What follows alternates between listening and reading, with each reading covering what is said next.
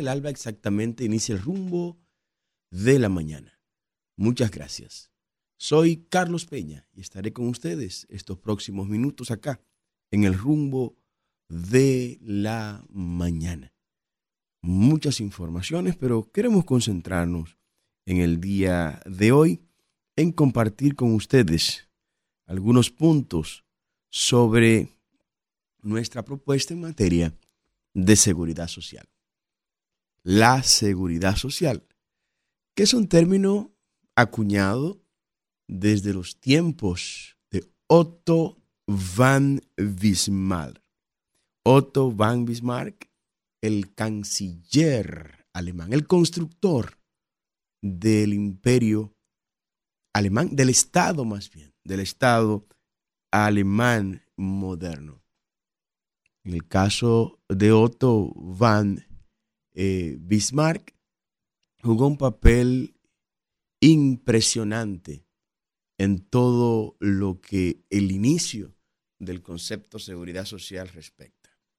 ¿Y cómo nació todo? Nació vinculado al ejército, al ejército alemán. Veía el canciller alemán que sus soldados, después de haber ganado importantes batallas y guerras para defender el Estado alemán, cuando regresaban a su territorio, envejecían o estaban heridos, mutilados, enfermos, con discapacidades, y eran condenados a la muerte humillante en su casa, sin ninguna protección social. Ahí nace entonces lo que se conoce como la seguridad social. Y se establece una serie de mecanismos que garanticen a los seres humanos, después determinada su edad productiva, pues continuar viviendo, cosechando lo que sembró. Y decía Bismarck, alguien que entregó su vida por Alemania, lo menos que Alemania pueda hacer es garantizarle la vida a esta persona cuando ya no puede con sus propios medios garantizar su propia vida. Y ahí nace la seguridad social como, como la conocemos. En República Dominicana, la seguridad social como tal, pues ha tenido varios ensayos. El Instituto Dominicano de Seguridad Social, el IDSS, que jugó su papel en su momento, pero luego entendieron que había fracasado y lo modificaron. La ley 87-01 ha pretendido instaurar un régimen de seguridad social que no ha funcionado, dada la eh, conclusión o los resultados de la aplicación de esa ley. Cuando hablamos de seguridad social, estamos hablando de la garantía del derecho que tiene el ciudadano a servicios de salud sin límite alguno y el acceso a pensiones dignas, nobles, que le garanticen al ciudadano la subsistencia digna y noble aún después de terminada su vida productiva. Se ya concluyó su etapa laboral, en el caso de República Dominicana, los 60 años, bueno, a partir de los 60 años, usted debe comenzar a disfrutar de lo que usted sembró. Eso no ha ocurrido en nuestro país con la ley 87-01 por una razón muy elemental.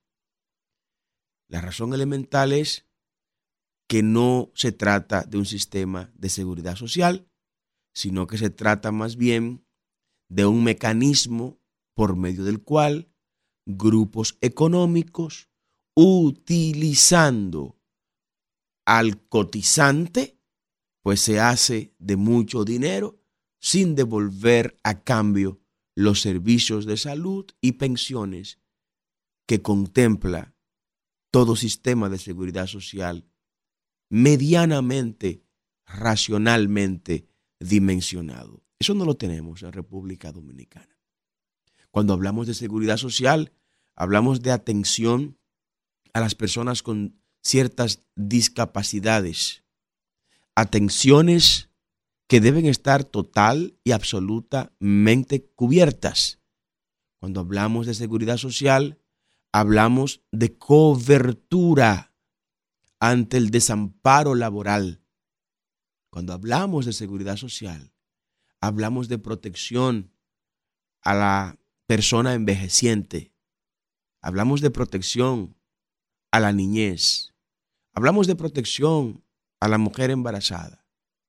Cuando hablamos de seguridad social, hablamos de un sistema de atenciones médicas que inicien desde el primer nivel de salud, donde deben ser resueltos el 80% de los problemas de salud del ciudadano, hasta un sistema de alta complejidad médico-científica al cual también debe tener acceso cada ciudadano. Cuando hablamos de seguridad social, hablamos de acceso universal a los medicamentos, de acceso universal a los especialistas médicos. Hablamos de acceso universal a los profesionales de la salud mental, a los profesionales de la terapia familiar, de la terapia sexual. Cuando hablamos de seguridad social, estamos hablando de espacios para que las personas envejecientes puedan sentir que son parte de la sociedad. Cuando hablamos de seguridad social, estamos hablando de un sistema que permita la integración sin límite y sin exclusión de las personas con discapacidad a la sociedad y que dejemos de ser la sociedad los discapacitados y no las personas con discapacidad, porque por lo general, en el caso dominicano, quien está con discapacidad es la sociedad, es el Estado, es el gobierno y no la persona que físicamente tiene esta condición de discapacidad. Claro, claro. El sistema que no permite, por ejemplo, que ese individuo con discapacidad visual pueda cruzar la calle con seguridad, porque el semáforo solo puede ser visto y no escuchado.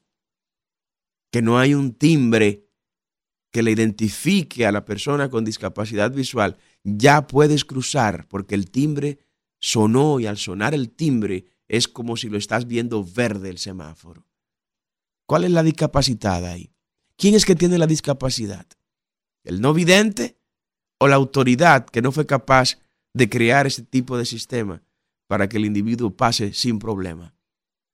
Cuando no hay una rampa para que la persona con discapacidad motriz y que anda en una silla de ruedas pueda sin problema subir a la acera o bajar de la acera. ¿Quién es que tiene la discapacidad? ¿La persona o las autoridades? No, las discapacitadas en términos reales son las autoridades.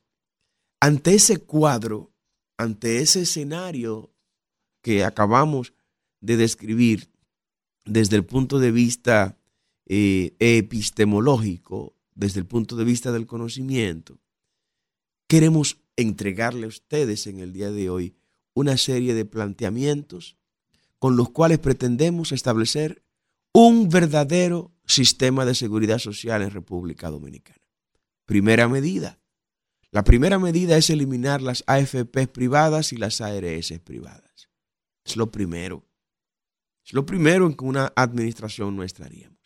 Eliminarlas completa, absolutamente, de raíz, erradicarlas del sistema de seguridad social inexistente por demás. ¿Por qué?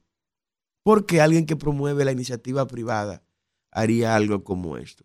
Bueno, porque estas décadas del sistema de seguridad social nos ha confirmado con datos, con números, que las AFP privadas y las ARS privadas no son más que parásitos intermediarios que se llevan de utilidades, de beneficios al margen o más allá de las comisiones que el Consejo Nacional de la Seguridad Social le permite, facultado por la ley, obtener a estas agencias intermediarias, se llevan 2 mil millones de dólares de ganancia todos los años. Todos los años. Terminó el 2023. Pues mire, las AFP privadas y las ARS privadas se llevaron nada más y nada menos que 2 mil millones de dólares para sus cuentas particulares. Que si ese dinero se lo estuviera ganando otro grupo empresarial por la elaboración de un determinado producto, por la transformación de materia prima, si otro grupo empresarial estuviera ganándose esa misma cantidad de dinero porque está agregándole valor a nuestra industria, pues mira, aquí lo estuviéramos aplaudiendo, porque aplaudimos la iniciativa privada, porque creemos en eso, creemos en la libertad de mercado, en la apertura del mercado. Sin embargo, eso no es lo que ocurre con las AFPs y las ARS. Reitero, primera medida, eliminarlas. Introducir el mismo 16 de agosto, con la ayuda del Señor y el apoyo de ustedes, una reforma a la ley 87-01, por medio de la cual se eliminan las AFP privadas y las ARS privadas. ¿Qué quedará de inversión a ellos? Bueno, un edificio, quizás construyeron, vendan ese edificio, unos sistemas de software que diseñaron para controlar bien su cuarto. Pues nada, vendan ese software y ahí quedamos paridus varidus, como dicen los economistas. Entonces, desde ese punto de vista, el pueblo dominicano se estaría ahorrando cada año dos mil millones de dólares que ahora están en los bolsillos de esas familias y de esos grupos económicos que han hecho de la salud y de las pensiones de los dominicanos un vulgar negocio, una vulgar estafa. Y le voy a poner un solo ejemplo. Le voy a poner un solo ejemplo para poder avanzar con las otras propuestas. Solo por concepto de los 8 o 12 mil pesos de medicamento que deben entregarle a cada afiliado de la seguridad social cada año, las ARS se están llevando 600 millones de dólares. 600 millones de dólares se llevan cada año. O sea, en un solo año, señores. Llevarse 600 millones de dólares. Oigan, ¿por cuál concepto? Por concepto de los medicamentos que los dominicanos no vamos a retirar al año y que nos toca retirar por estar afiliado a esa determinada ARS.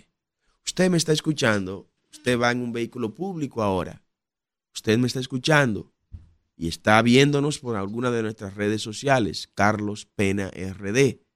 Tome el link, compártalo para que otros más escuchen lo que le estamos enseñando en este día.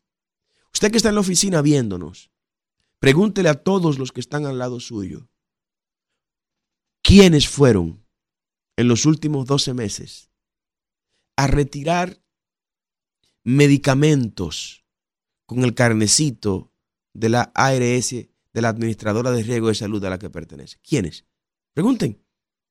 Y se van a encontrar con la siguiente sorpresa. De cada 100 dominicanos, por lo menos 50 no hemos ido en los últimos 12 meses a retirar un medicamento con el carnecito de la ARS a la que estamos afiliados. Por lo menos el 50%.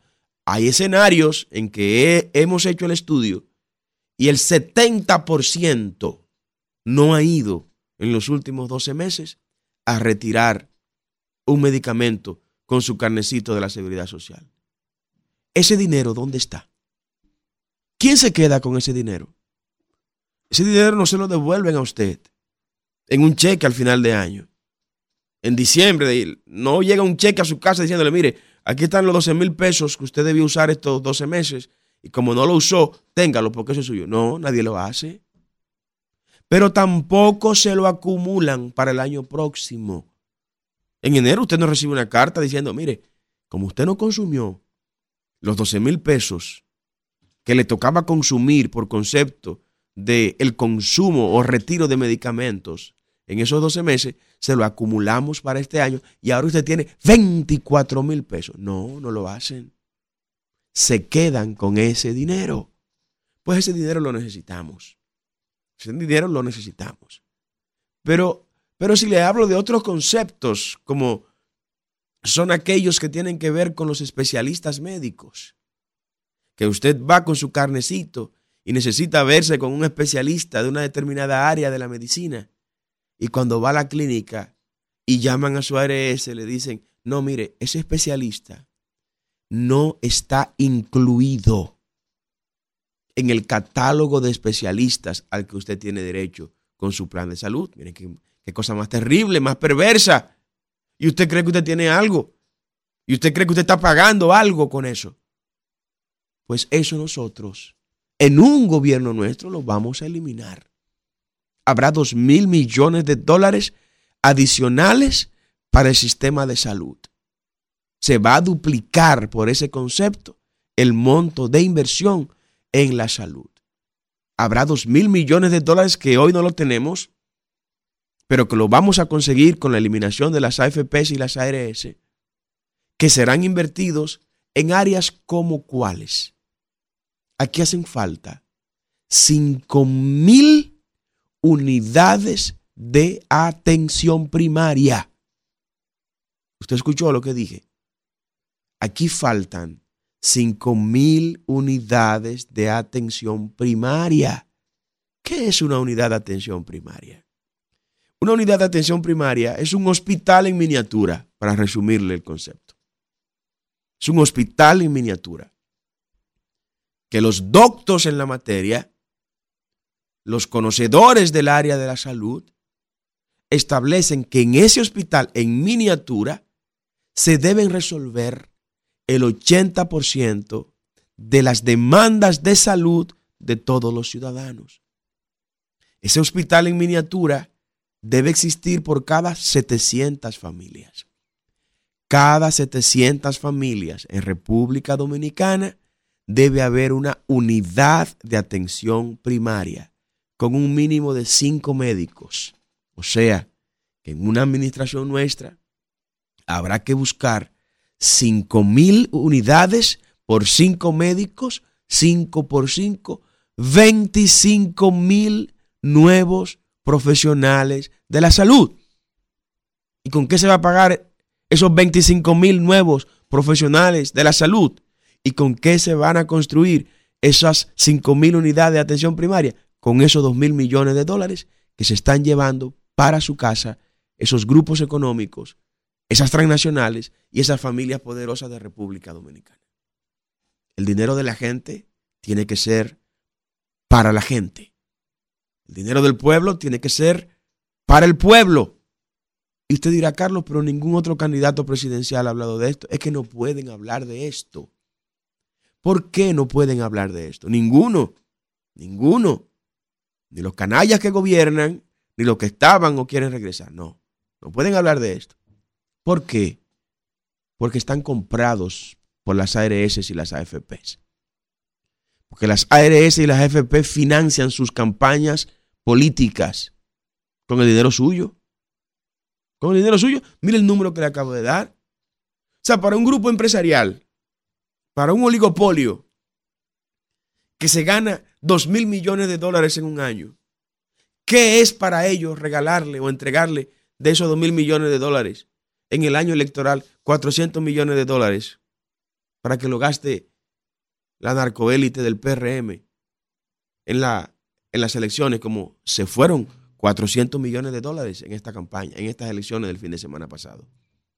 400 millones de dólares, eso es nada. O sea, para un grupo que en un año se lleva 2 mil millones de dólares, el cálculo económico es muy simple. Dice, bueno, vamos a entregarle a esta gente 400 millones de dólares ahora.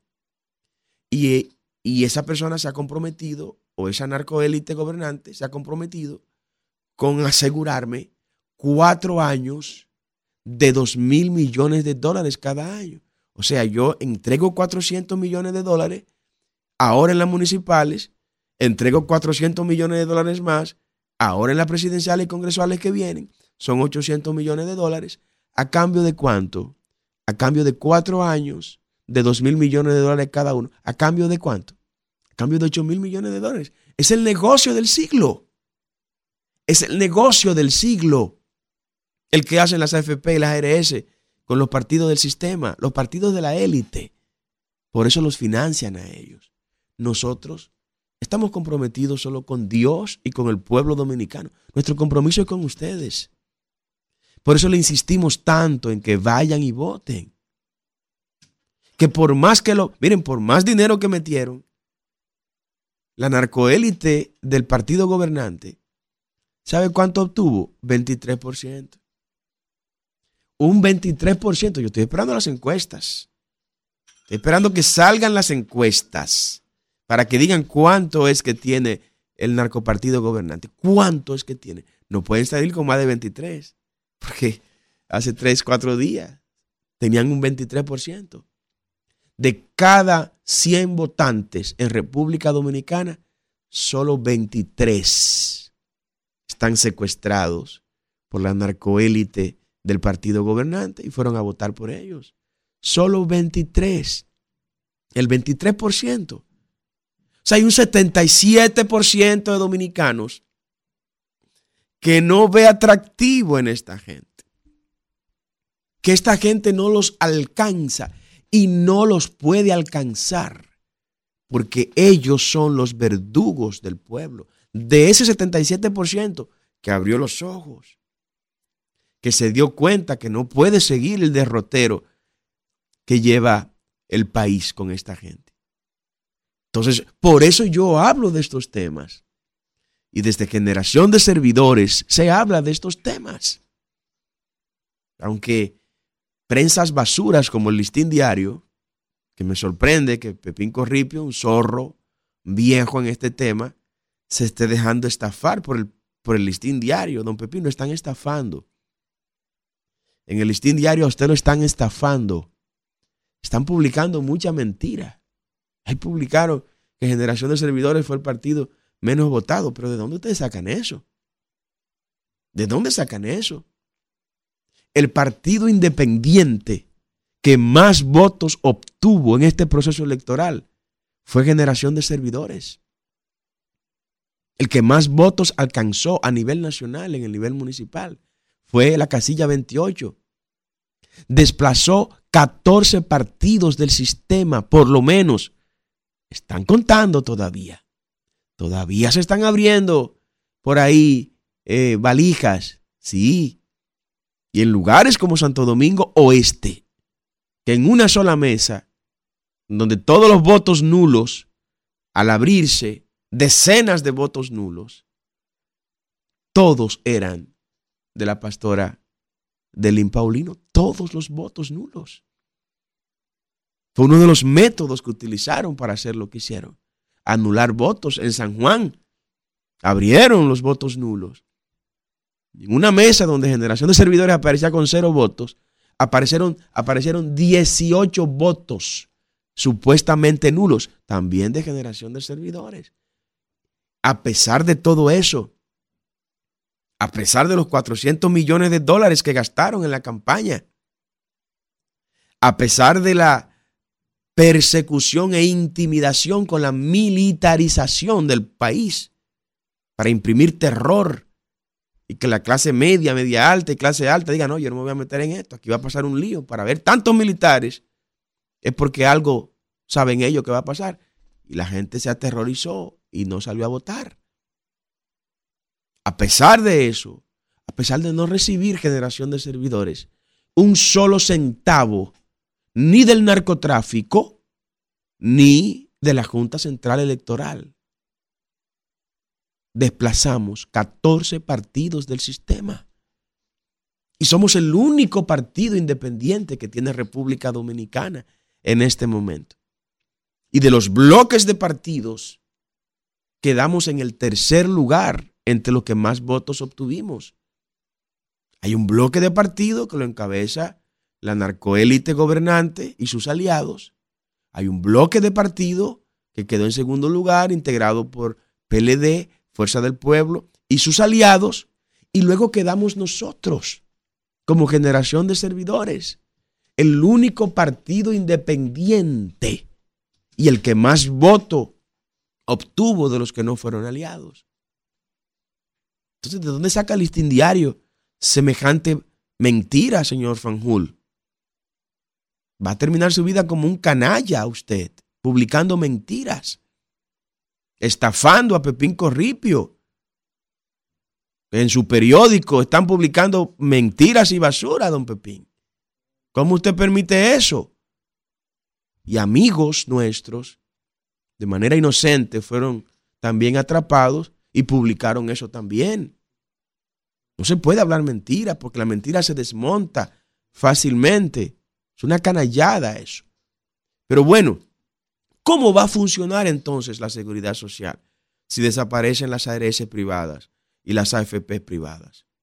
Nosotros estamos proponiendo crear un holding de empresas de la seguridad social, cuyo propietario no sea el Estado. No, para nada. El Estado no tendrá que ver nada con eso. Cuyo propietario no sea la oligarquía dominicana. No, no tendrán nada que ver con eso. No, ni los sectores económicos nacionales ni transnacionales. No. ¿Quiénes serán los dueños de esta empresa, de este holding de empresas? Y cuando hablo de holding, lo definimos así porque habrá dos grandes patas en este holding. Una pata que será la empresa de la Administración de Riesgo de Salud y otra pata que será la empresa de la Administración de Riesgo de Pensiones de los de fondos de pensiones, las AFPs, ¿no? ¿Y quiénes serán los propietarios de esta empresa? Los 4.5 millones de dominicanos que cotizan en la tesorería de la seguridad social. Sí, usted que es el dueño del dinero, usted que pone los fondos, usted que trabaja y que suda y que todos los meses le descuentan sin cuestionarle ni preguntarle nada de su salario, pues usted será el dueño de esas em, dos empresas y del holding de empresas de la seguridad social. Aplicaremos el criterio del tercer sector de la economía, donde los bienes de producción no pertenecen ni al primer sector, que es el Estado, ni al segundo sector, que es el sector privado, sino que pertenece a esa colectividad que aporta el dinero. ¿Cómo va a operar eso? Con reglas muy claras con reglas muy claras. El gerente de ese holding de empresa tiene que ser una persona producto de un concurso internacional con gran experiencia en administración de este tipo de empresas, sin vinculación con los grupos económicos dominicanos, sin vinculación con la partidocracia dominicana. Y evaluado por resultado, perdón, periódicamente evaluado por resultados. Ese holding de empresa estará dirigido por un consejo directivo.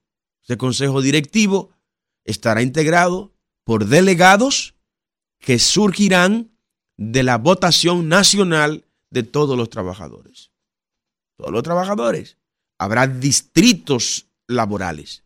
La región tal, no todos los trabajadores de esa región van a elegir, a elegir su delegado todos los trabajadores.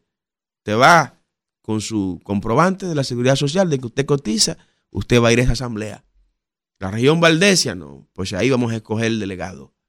Ese delegado que venga va a estar en el board, va a estar en el consejo de administración de, esa, de ese holding de empresa. Y ese consejo de administración, que será el resultado democrático de la elección de los 4.5 millones de trabajadores, entonces van a dirigir un proceso de elección de ese gerente ejecutivo o vicepresidente ejecutivo de, esa, de ese holding de empresa de la seguridad social.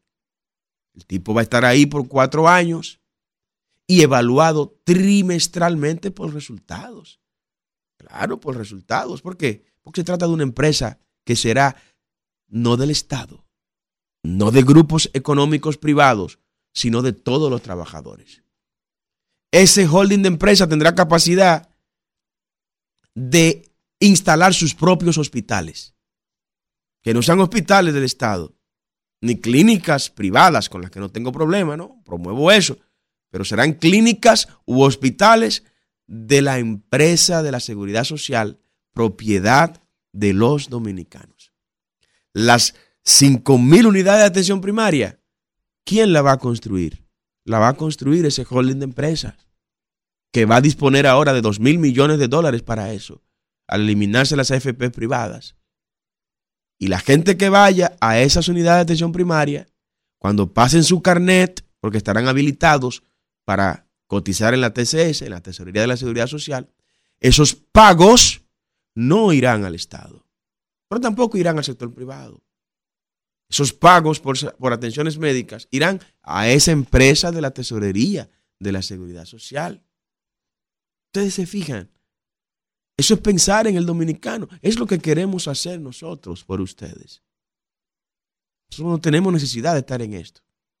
Cogiendo toda esta lucha con todos estos delincuentes, tener que estar hablando cosas que no disfruto hablar, que yo quisiera este tiempo invertirlo, enseñando a profundidad la palabra bíblica, enseñando teología, hermenéutica, exégesis, escatología, angeología, enseñando cosas que ayuden a la gente a llegar al cielo. Yo fue para lo que me formé desde el vientre de mi madre. Yo no puedo dejar que, todos estos delincuentes se traguen este país como se lo están tragando. Que estén llenando el país de droga. El país está lleno de droga por todos los lados. Cambiando droga por votos como se, como, como se confirmó en estas elecciones. Y mafiosos dirigiendo procesos electorales. Como la mafia haitiana que impuso a Francisco Peña ahí en Santo Domingo Oeste a cambio de que ahora, cuando gane, cuando se instale Francisco Peña, agarre y le entregue el área para legalizar todos los haitianos que hay ahí en esa zona. Yo no puedo quedarme con los brazos cruzados por, por más pastor que yo sea con eso. Sería un irresponsable. Sería un irresponsable. Y usted sería un irresponsable si se queda sentado. Si usted no hace nada. ¿Con qué cara usted se le va a presentar a sus nietos mañana? Cuando le pregunten, papi, ¿y qué usted hizo? Cuando, abuelo, ¿qué usted hizo cuando vieron que esto se estaba embromando de esta forma? No, mi hijo, yo no me metí en eso. Ah, pero abuelo, tú, tú fuiste un gran irresponsable. Tú podías hacer algo y no lo hiciste. Mira cómo está todo ya destruido, que es para donde vamos. La réplica venezolana, la que estamos viviendo aquí. 1998 11 millones de venezolanos llamados a votar. Solo fueron 6 millones a votar. De los 6, Chávez sacó 3. Sí. Y Romer, la competencia de Chávez, sacó 2 millones. Pero hubo 5 millones que no fueron a votar. Son irresponsables, fueron los culpables de la real debacle que ha vivido Venezuela desde entonces. Que no se diga mañana eso que estoy diciendo de Venezuela. Que no se diga mañana de República Dominicana, porque gente como usted le dejó algo tan serio como la política a charlatanes, a charlatanes que por dos mil pesos van y venden su país. Vamos a dejar que la gente hable, Isidro. La gente tiene derecho, Kelvin, a hablar en este programa. Ahí están los teléfonos en línea. 809 682 9850 y la línea internacional 1833 380 0062. Diga usted buenos días. Buen día. Buenos días. Buenos días, señor Carlos. Sí. Carlos, quisiera, no tenemos la, las cantidades de atenciones primarias que usted menciona, pero también me gustaría en una intervención que usted pueda mencionar eh, un análisis sobre la cantidad de bancas que tenemos en nuestro país, que cada, cada dos metros tenemos dos y tres bancas juntas. Quisiéramos que usted haga un análisis de ese concepto también para tener una idea Terrible. de qué tan abrumados estamos de ese, de ese tema. 200 mil bancas, de las cuales 100 mil son ilegales. Buenos, días. Buenos días, ingeniero Carlos Peña. ¿Cómo usted está? Que Dios me le bendiga. Muy bien, bendiciones. Habla el doctor Ramón Guzmán. Un abrazo, Sí. Ramón. Sí, mire, ingeniero, oiga, nosotros analizando este proceso que acaba de pasar, Si yo fuera el PRM o el gobierno de Luis Abinader, narcotraficante, estuviera preocupado porque ellos implementaron el Estado, los recursos del Estado para quererse imponer. Y la diferencia entre la oposición y el gobierno fue menos de 100 mil votos. ¿Qué quiere decir eso? Primero, tenían todos los presidentes de los colegios electorales dirigentes del PRM. Eso no podrá ser. Y la Junta, yo acuso al presidente de la Junta directamente que él es, responsable de eso, Carlos Peña. Segundo, oiga, tomaron una resolución en la antes de las antes de las 8 de la mañana que los suplentes a delegados no podían votar en su centro donde votaban, porque eso nada más beneficiaba al PRM. Tenían la guardia, tenían la policía, tenían más de 50 mil eh, ahora pensionados que son botellas. Sí, ah, se le cayó, caramba, llame de nuevo para que concluya. Adelante, buen día, diga usted. Sí, buenos días, Carlos, bendiciones. Un abrazo. Amén, Luis Totel de Santo Domingo Este. Un abrazo, Luis. Amén, Carlos, eso que dice Ramón Guzmán es la realidad. A los suplentes que, que no podían votar, oiga, y la mayoría antes de las elecciones se dijo aquí que los presidentes que iban a trabajar por la Junta, la mayoría eran del PRM tenían línea bajada, porque a nosotros recibimos la información. Entonces, ¿sabes lo que hacen ellos Yo pensaba con la cuestión de la cédula, ellos retenían esa cédula, pero ellos tenían eh, en conexión con el presidente y con su gente que tenían en los colegios, iban y votaban. O sea que usted iba y votaba con mi cédula. Era así, están todas las pruebas ahí.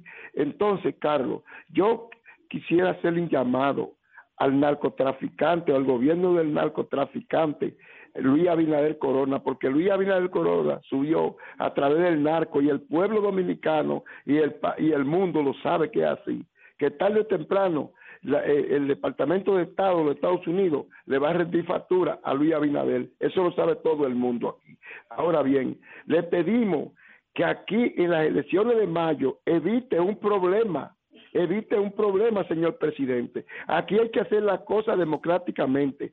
El que ganó, ganó, pero a través del marco de la institucionalidad y la democracia. Usted es del Líbano, usted ni siquiera dominicano es. Así que evite un 65 de nuevo aquí en la República Dominicana. Aquí vamos a respetar la democracia que mucha sangre nos ha costado, incluyendo al viejo partido, al PRE, al PRD, que hoy PRM. Eso le costó mucho.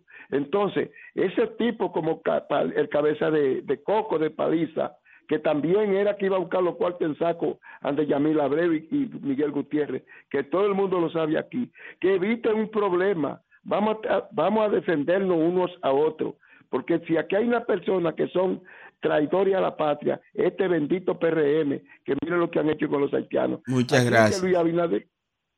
Buenos días, diga usted, adelante. Buenos días, don Carlos, ¿cómo está todo? Buen día, buen día. Brito de las Américas. Un abrazo, Brito. Mire, eh, estoy escuchando detenidamente todas las propuestas que usted está eh, dando ahí usted tiene un paquete de propuestas que me parece que son dignas de análisis.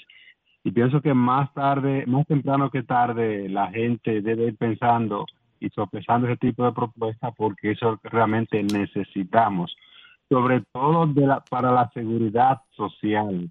El actual es una generadora, lo reitero, una generadora de miseria. Ahora, para todas esas propuestas, y para que puedan alguna vez concretizarse se necesita de una profunda reforma a la ley electoral y también una reforma constitucional que permita que, que partidos emergentes tengan mayores oportunidades. Pero si esa reforma electoral no se da, en las mesas electorales se va a imponer el que tenga más dinero y eso es lo peligroso de esta sociedad.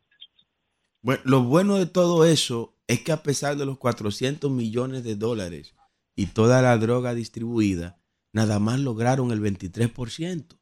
Hay un 77% que nos está esperando. Diga usted, buenos días. Buenos días. Buen día, ¿cómo está usted, don Carlos? Sí. desde Santiago. Un abrazo, ¿cómo está Santiago? Está bien por ahora. Bueno, adelante. Bueno, yo pienso que las elecciones va a haber que ajustarlas, que todo el que participe en el ámbito político, todos los partidos, deben por emergencia antes de la presidencial buscar un medio. Estas elecciones estuvieron secuestradas, incluso la misma guardia, no sé qué, qué orden tenía, que ni los observadores lo dejaban entrar. Y hay que crear por emergencia el, un con carácter de obligatoriedad que el ciudadano que no vote pierda ciertos derechos como lo hacía antes, no tenía derecho a visa, a sacar pasaporte, no, o sea, cuando esa cédula no estaba marcada o no tenía ese, ese hoyito que le ponían antes, ahora será un sellito, se buscará la forma de hacer una marca, porque es un deber ciudadano y la juventud de ahora no quiere entender que hay que votar, que ese, que el que no vota no tiene, no, eh, eh, es un parásito, el que no vota no realmente es un individuo nulo, obligatoriedad para votar y que las elecciones no sean secuestradas. Estas fueron secuestradas. Muchas gracias. Digno de analizar todo lo dicho. Buenos días. Buen día, ingeniero. Sí, buen día.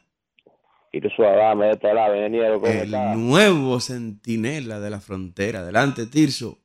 Le, le felicito por haber desplazado tantos partidos del sistema. Aunque no se vayan reconocidos, pero la gente están ahí. Gracias, gracias, Tirso. Bueno, ingeniero, a veces están sacando una cuenta como rara, todos los comunicadores y muchos partidos políticos están sacando cuentas raras. ¿Sabe por qué, ingeniero? Porque el, el, el partido de gobierno, los votos que cogió, todo el dinero que gastó fue para la diferencia de los partidos, con la diferencia que ganó a cada partido. Porque si prácticamente usted tenía 10 votos, y ellos tenían 10 votos más, pero cogieron 15, el dinero que pagaron fue para 5 votos. Así Entonces se es. está, se, está saca- se está sacando una cuenta rara, porque ellos tenían su voto, pero lo que cogieron, lo que cogí, lo que ellos pagaron para que voten por, por encima de, lo- de los otros fueron mucho más dinero. Es incalculable el dinero que gastaron esa gente para poder para poder hacer así. Y entonces están calculando, la Junta Central Electoral está calculando, está diciendo que fue un 53% de abstención. No, mentira, fue un 80 o un 70% de abstención. Pero en buena mano cae el pandero, ingeniero. En buena mano cae el pandero. Esperemos a ver. Gracias y le sigo escuchando, ingeniero. Muchas gracias, Tirso. Buen día. Muy buenos días, don Carlos. Bendiciones para usted. Un abrazo, bendiciones. Le habla Carlos de la Rosa, su fiel oyente de Mano Guayabo. Un abrazo, Yo Carlos. estoy, bien- yo estoy escuchando a todos los dominicanos hablando de todo lo que pasó con las elecciones, pero vamos a felicitar a la Junta por su arduo trabajo. Estas fueron unas elecciones transparentes. El trabajo de la Junta fue excepcional. Vamos a valorar eso. Ya Paso, usted lo hizo, Carlos. Buenos días, diga usted. Buen Saludos. día. Carlos, ¿cómo está todo? Muy bien, muy bien. Cristino Canelo de Santiago, don Carlos. Un abrazo, Cristino. Pero yo escuché ayer una entrevista que, óyeme, yo me estaba riendo una ca- un, un paquito. Usted ha oído mencionar a Walter Tavera. Él Sí. dijo muchísimas cosas, pero al final lo dañó diciendo que el presidente Rafael Leonidas Abinader Trujillo va a ganar con un 60%. Ahora yo pregunto, si, es, si este señor permitimos que gane, desaparece el país. Buenas, buen día. Gracias, Cristino. Buenos días, diga usted. Sí, buenos días, señor Carlos. Buen día, buen día. Oye, por favor, eh, excusa mi ignorancia. Dame la fórmula para calcular por qué el 23%. Ah, favor. bueno, mire, son 8 millones 200 mil electores que tiene el país. Cuando usted calcula un millón 800 mil versus 8 millones 200 mil, eso le da 23%. Buenos días. Buenos días. Buenos días, Carlos Peña, ¿cómo está usted? Un abrazo, un abrazo. Bueno, me echa bendiciones. Mi nombre es Ernesto Martínez de aquí de Lomina. Un abrazo, Ernesto. Gracias, gracias. Soy un fiel oyente de tu programa y es la primera vez que me comunico, Carlos Peña. Ah, me honra su Pero- colección. Veo que lo que está pasando en este país es algo preocupante. Porque yo estuve observando en un colegio por aquí en Los Minas donde lo que se celebraba era que viva la droga. Ah, eh, ah, dígalo de nuevo eso, por favor. Cuando salí de observar en un colegio electoral, en el colegio, eh, en, en la San Antonio de los Minas, la canción que tenían los jóvenes era que viva la droga. Bueno, eso se le pagó con droga al voto. Entonces, es preocupante que nosotros, los ex militares que hemos dado la vida por mantener este país en paz, que ahora en cuatro años lo conviertan este país en una cuna de drogas. Yo quiero hacerle un llamado a toda la gente seria de este país que tienen hijos y son nietos y tienen y compran arroz, compran gas, compran luz. Que yo sé que no le dieron mucha importancia a estas elecciones porque este es un país presidencialista. Ahora hay que levantarse temprano a votar porque si esto sigue así, eh, hay que montarse en Yola y pelear por montar lo que estén en Yola para uno montarse para irse de este país. Buena participación. Muchísimas gracias. Buenos días. Las líneas llenas, casi nos vamos. Diga usted. Sí, buenos días, Carlos. Brevemente, porque dice que te va. Sí. Pero la significación del atencionismo, que no es como mucho parece, viéndolo desde un punto de vista analítico, despojándose de, de, de, de simpatías y todo, es preocupante en este país. Eh, donde más votaba la gente era en la capital, en el distrito, ahora la provincia de Santo Domingo, que tiene un millón de mil ochocientos, un millón ochocientos cincuenta mil votantes, y la atención, ¿cuánto votaron en el distrito? El 32%. ¿Cuánto votaron en la provincia de Santo Domingo? El 33%. Sí. ¿Cuánto votaron en Santiago? El, el 72% de atención, votó el 28%.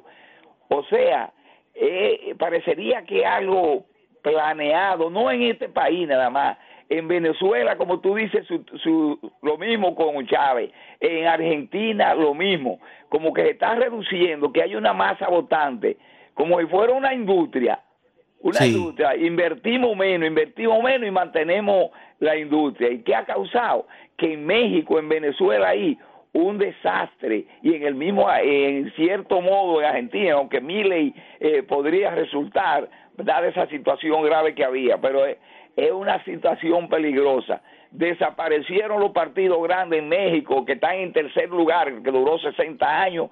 Aquí vamos en el camino, el PRD no existe, el reformista ya es un nati muerto, un muerto. Eh, o sea, es una situación preocupante de lo que está sucediendo. Y la juventud no va ni a los velorios, ni que se muera su madre.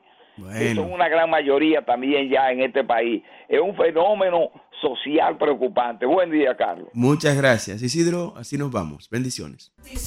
Donde hay más variedad, la propuesta matutina que no te perderás